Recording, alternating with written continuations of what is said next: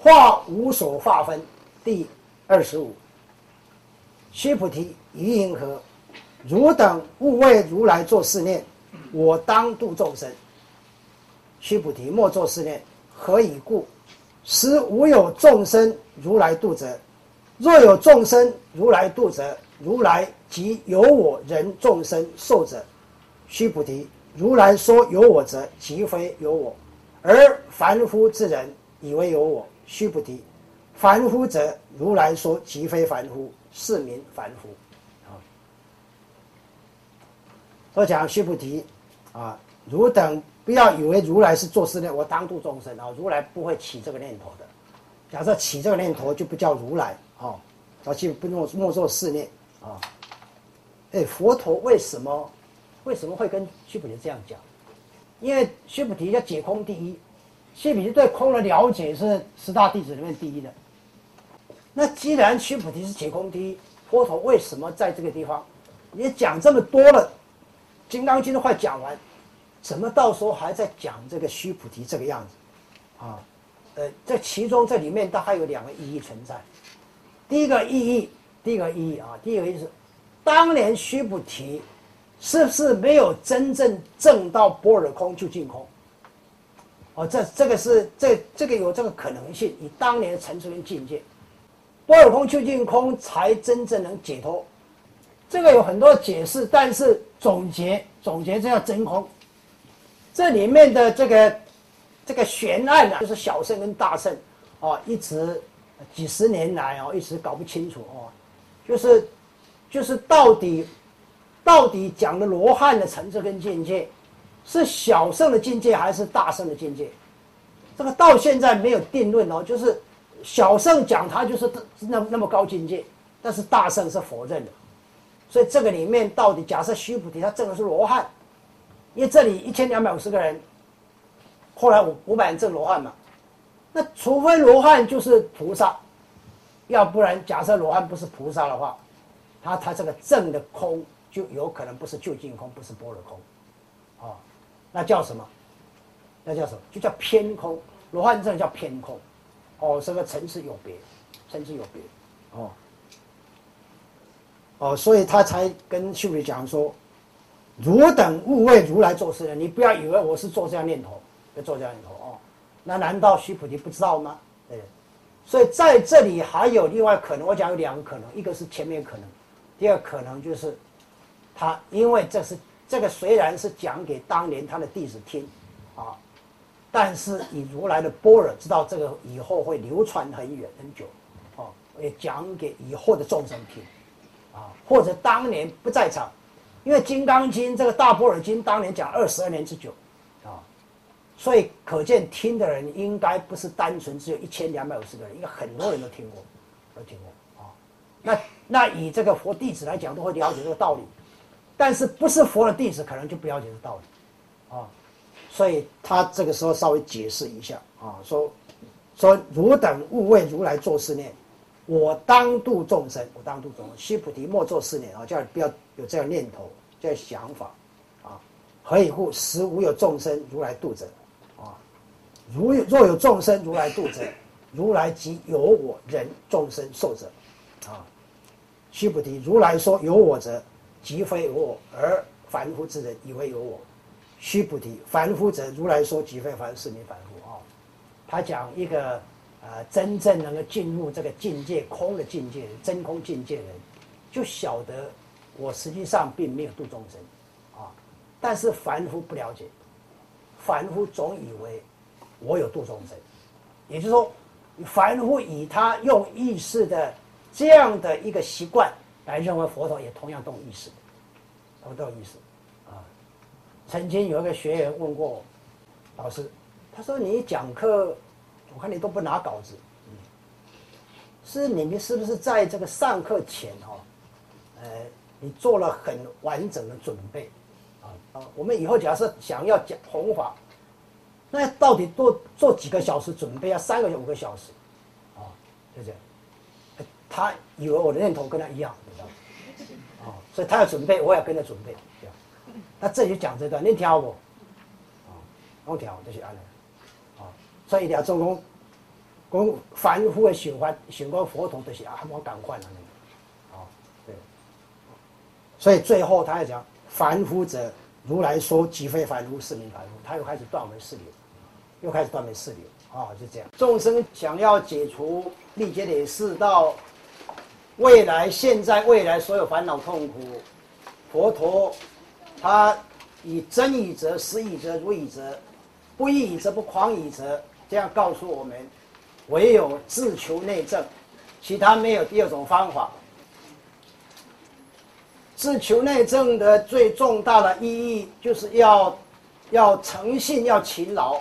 我们众生每个人所做的每一件事情，你起的念头，你你的行为，你的语言，最后结果那个果，都是你自己在收获的，别人不会帮你收获。啊，在世间法上。有些人会帮你收拾烂摊子，啊！我的人生经验里面，我本人也经常帮人家收拾烂摊子啊。而等到我自己的烂摊子需要人家帮我收拾的时候，结果发现奇怪，怎么没有人来帮我收拾烂摊子？啊！那这个道理很明显，就是。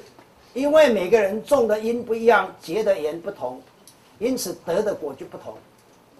所以佛陀讲自求内证的最主要原因，就是你要很有诚信、很勤劳，自己老老实实对对待自己。啊，你老老实实对待自己，你自自然然就会老老实实对待所有的众生。因此，假设是这样的话，那么你当然。就会很扎实的，在你怎么重音、怎么结缘的方面去下功夫了。也就是说，你会，你会逐渐的懂得，我应该起什么念头，我应该有什么行为，我应该什么语言，我才不会为后面的烂摊子来烦恼痛苦。但是可惜，虽然佛陀苦口婆心，不停的告诉我们。他讲经说法四十九年，讲了九千多卷之多，但是众生好像，呃，若存若亡，啊，若存若亡，好像好像有听到，又好像没听到，想起来说就就实践力行两下子，啊，但是大部分时间忘记，啊，所以蛮可惜。所以像《金刚经》，佛陀即使在里面讲的再好，讲的再精彩。但是众生，假设没有把它真正的真谛、真正佛的本意本怀，把它拿来实践力行，这本经的用处就变得很小很小。所以佛法的最重要的重点在于实践力行，不能实践力行，一切都枉然，是自求内证。的整个重点实践力行，而且我们所做的每一件事情，所讲的每一句话，都要为自己负责，因为你动个念头，你做一件事情，一个行为，一句话讲出来，那这个都是因，都是缘，啊，那个果，你不来负责，谁来替你负责？啊，但是。这个道理好像容易明白，做到却非常的困难。为什么困难呢？为什么做到困难？因为众生历劫的是从一念无明开始累积到现在的我法二执，已经重的不得了了啊啊，已经非常非常的重。这些我法二执，我经常用搓油烟机来做比喻，就像你那个搓油烟机。用了无量万亿劫了，用这么久的抽烟机，你怎么能洗它呢？你要洗它多困难啊！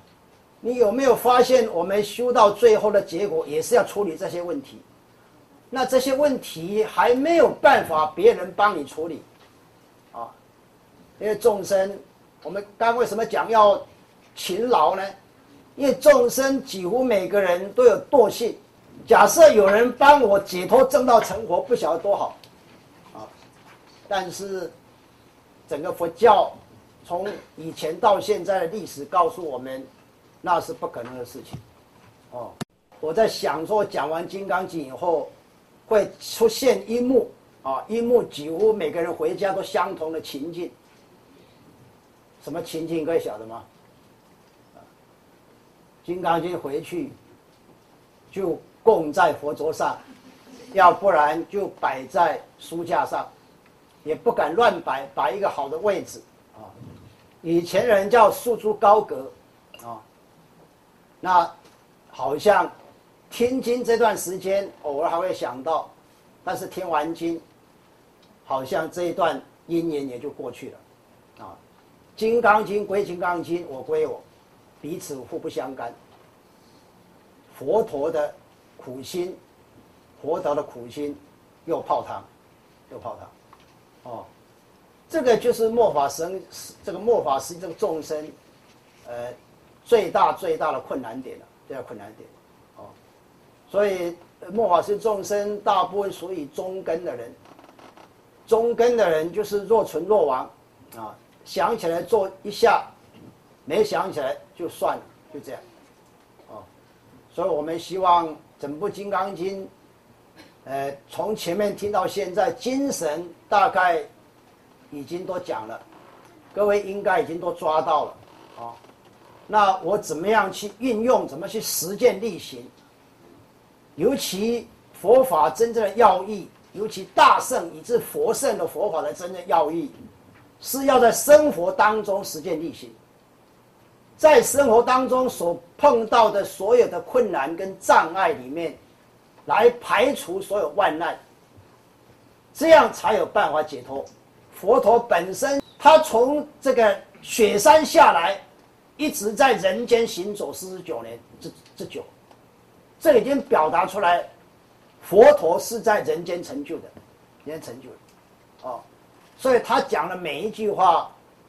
都是为了让我们众生拿来实践力行用的。佛的本意就是让每个众生都能够在这一生，你就是你就是佛，你就是释迦牟尼佛，你就是燃灯佛，你就是阿弥陀佛，你是观世音菩萨，你就是大自然佛，呃，这个才是佛的本意。哦，我们再做简单的复习一下，从第十七、第十七分开始讲，啊。这里面谈到，里面有一个记，这个记，几乎经看《金刚经》的人都会背诵。他讲如来说诸心皆为非心，是名为心。所以则何？须菩提，哦，接下来这个记，我想读《金刚经》都很熟，都会背。过去心不可得，现在心不可得，未来心不可得。所有诸心皆业不可得，诸心。都是意识心，所有过去、现在、未来有时间、空间的分别的，有时空分别的，全部都是意识心。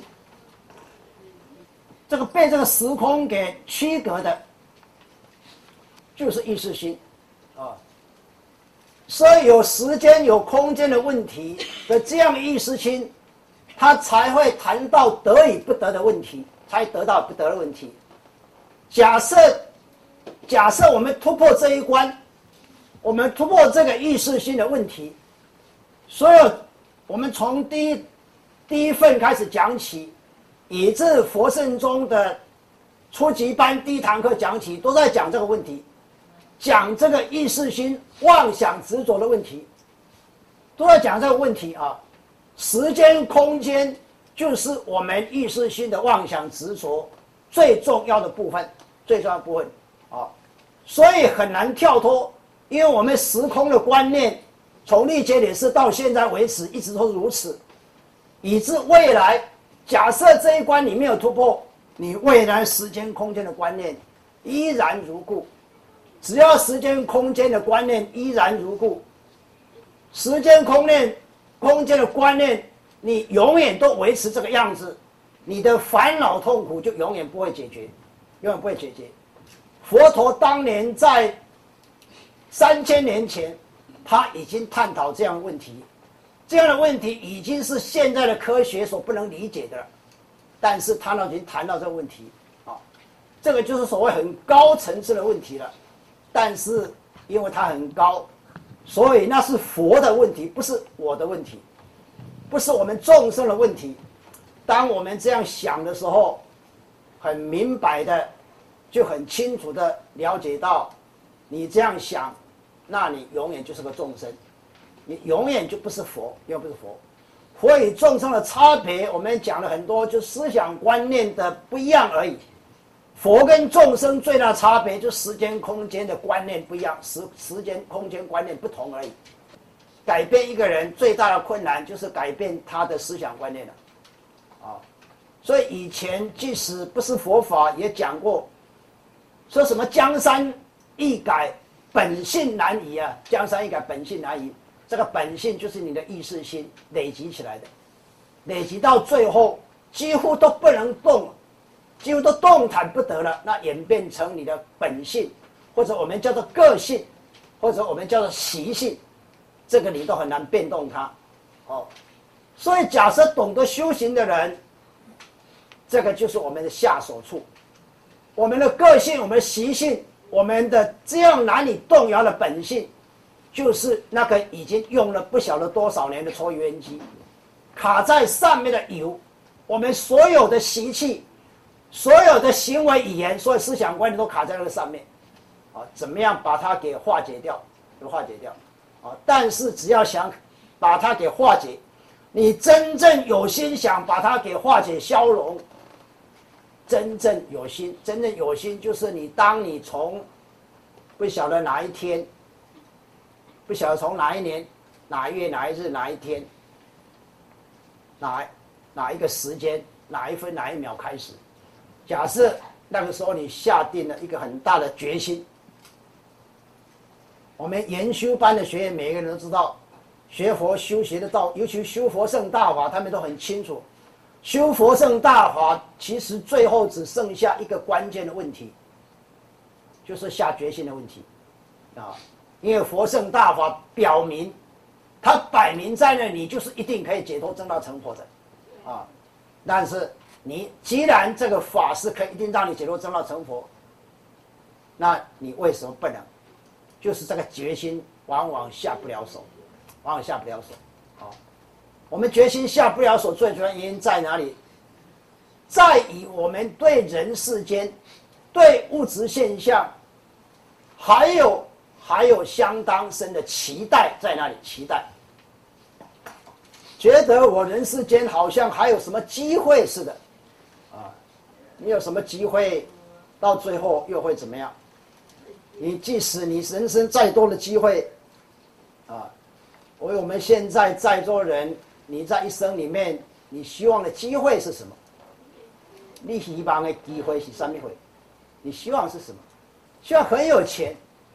啊希望变变这个帅变漂亮啊，帅跟漂亮你就得韩国去整形啊，这个还有点点机会啊，你能当什么大官？你能当总统吗？你能当行政院长吗？你那假设不能到了位阶，其他的职务，以权势来讲还有什么太大意义？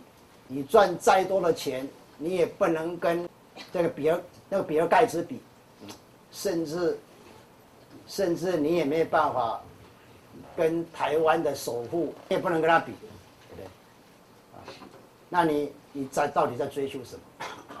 好，就算你都追求到了，你想要你要到了，世间法这些要到了，要到最后的结果，这个结果，你活到了九十四岁了，很长寿吧？我九十岁以后怎么样？他永远不死吗？我们在人生过程当中，无常不是随时都来吗？人就是脑筋一直在不清楚当当中，老是在不清楚当中，清楚的时间很短。我跟你讲，你脑筋清楚的那一秒钟，我跟你讲，你悚然而惊，悚然而惊，你大概只会流冷汗，啊，这为什么呢？蹉跎岁月，浪费那么多时间，哦，那些时间都在干嘛？啊所以人不管在人生当中一生当中多伟大，最后的结果，我们初级班第一节课讲的四苦八苦，它每一样都存在，每一样都存在。所以假设这个都不能把脑筋把它想得很清清楚楚，你又怎么可能下大决心呢？啊，大决心是过去心、现在心、未来心最后一个关键的东西了啊，大决心它也是过去心，也是现在未来心，啊，可能是因为这个样子，因此你这个决心下下去以后，就会起变动。那起了变动，就不是大决心。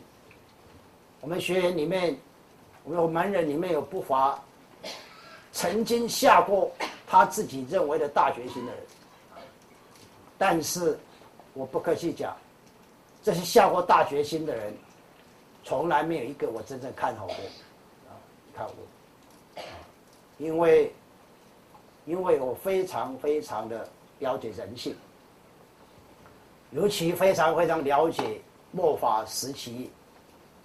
众生的人性，他的人性，莫是众生人性，就是随时随地他都会变动，随时随地他会受到物质世界的引诱诱惑而变动，随时随地，嗯，即使外在世界没有诱惑他，外在世界诱惑他，你完全眼耳鼻舌身接不触到外界的世界。就把你锁在你外外界，原来都连全部从不都不接，从来不接触。但是这样你就能下大决心吗？啊，没有办法，没有办法，啊，因为，因为我们的意识心的最大特色，就是妄想执着，妄想执着，这个妄想执着随着贪嗔痴慢疑在打转，转个不停，转个不停，啊，啊，最大的问题就是这个道理。我讲了半天，变成老生常谈，但是老生常谈的意思就是大家都知道这个道理，你都知道这个道理，但是你为什么下不了这个大决心呢？很明显，你不是真正明白这个道理，很明显，你不是真正相信佛陀讲的道理，所以，所以佛法里面信心就列为第一要务。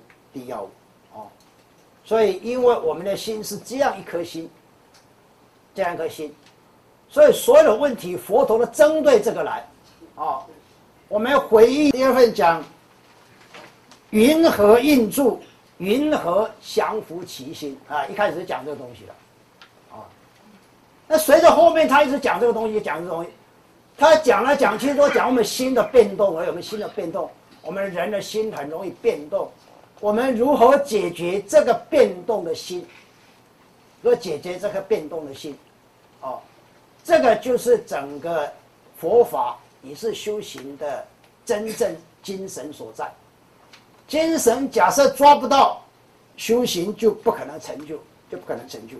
哦，所以后面他这里又讲福字无比分，啊。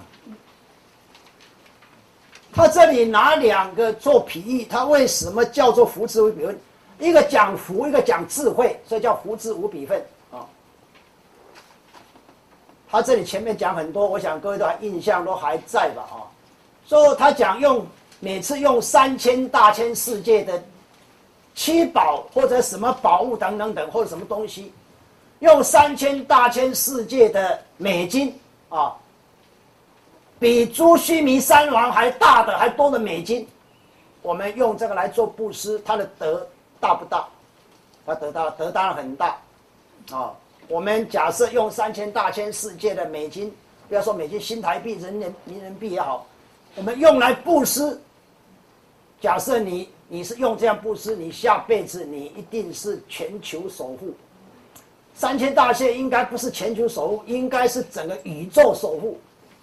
一个守护啊，但是这个福德大不大？啊，福德跟智慧比起来，这福德就变成渺小，变成非常渺小。所以他讲说什么样的福德最大？他说：若人以此般若波罗蜜经乃至四句句等受持读诵，为他人说，以前福德百分不及。就你前面拿那么多钱，拿那么多宝物，来布施给众生的德，还不如你《金刚经》你受持读诵，你为他人讲四句偈，福德不能跟这个比，啊，那么福德差别多少？它的差别讲，以前福德百分不及，百千万亿分，乃至算是皮衣所不能及，就是我们用现在的这个这个电脑也好，或者电子计算机也好，为最最大的最大的啊数量最多的，这样算术皮所不能及，都没有办法来算出来到底这样福德有多大，比以前那样的福德到底大多少，没有办法计算，哦，所以可见这个重要。但是所谓的受持读诵，为他人说四句句的真正的精神，一定要抓到，啊，所以你一定以为说，哎，我也为人家讲过四句偈啊，但是好像福德也没有来啊，对对？为什么？啊，因为他在这谈的福德，极非福德多，前面讲过吧？记不记得？他讲的福德，极非福德多，他讲不是这个，他讲的是解脱。解脱啊，讲的是智慧，假设特别把它特别分开的话，他讲的是功德了。假设六祖坛经来讲，他讲的是功德，功德啊，因为功德，我们前面我们学院大家都晓得，功德是可以解脱的，福德是不能解脱的。功德的部分不但是永恒的，而且而且而且这个功德不但是永恒的。而且它比前面的福德比起来，前面福德跟他比，算术比所不能及，啊，算比的。那福德不你再多，福德不你再大，它都它都短暂，短暂就是受时空影响，受到时空限制。我们台湾人或者我们中国人有一句话讲：富不过三代，有钱人不会超过三代。这个就是讲它是受限制的，受限制的，就是因为每一代的因缘会都会变化，每一代因缘它种了因结的缘不一样，得的果当然就不一样，因此富不过三代。假设你富要超过三代，就是每一世里面的每一个人都要种类似相同的福德因缘才有办法，否则就没有办法，我就没办法哦。所以受持读诵的最主要的目的。为他人说四句偈的最主要目的，就是实践力行，实践力行，让你有机会进入这个功德的领域。功德领域，啊，那这个进入功德领域以后，那就是永恒的，就是永恒的，啊，谁也剥夺不了你所再进入功德领域里面的所有的德，你都没有办法剥夺它，啊，但是福德，它随时在变化，随时在变化。啊，所以这个前面所讲的，要很清楚的了解这一点。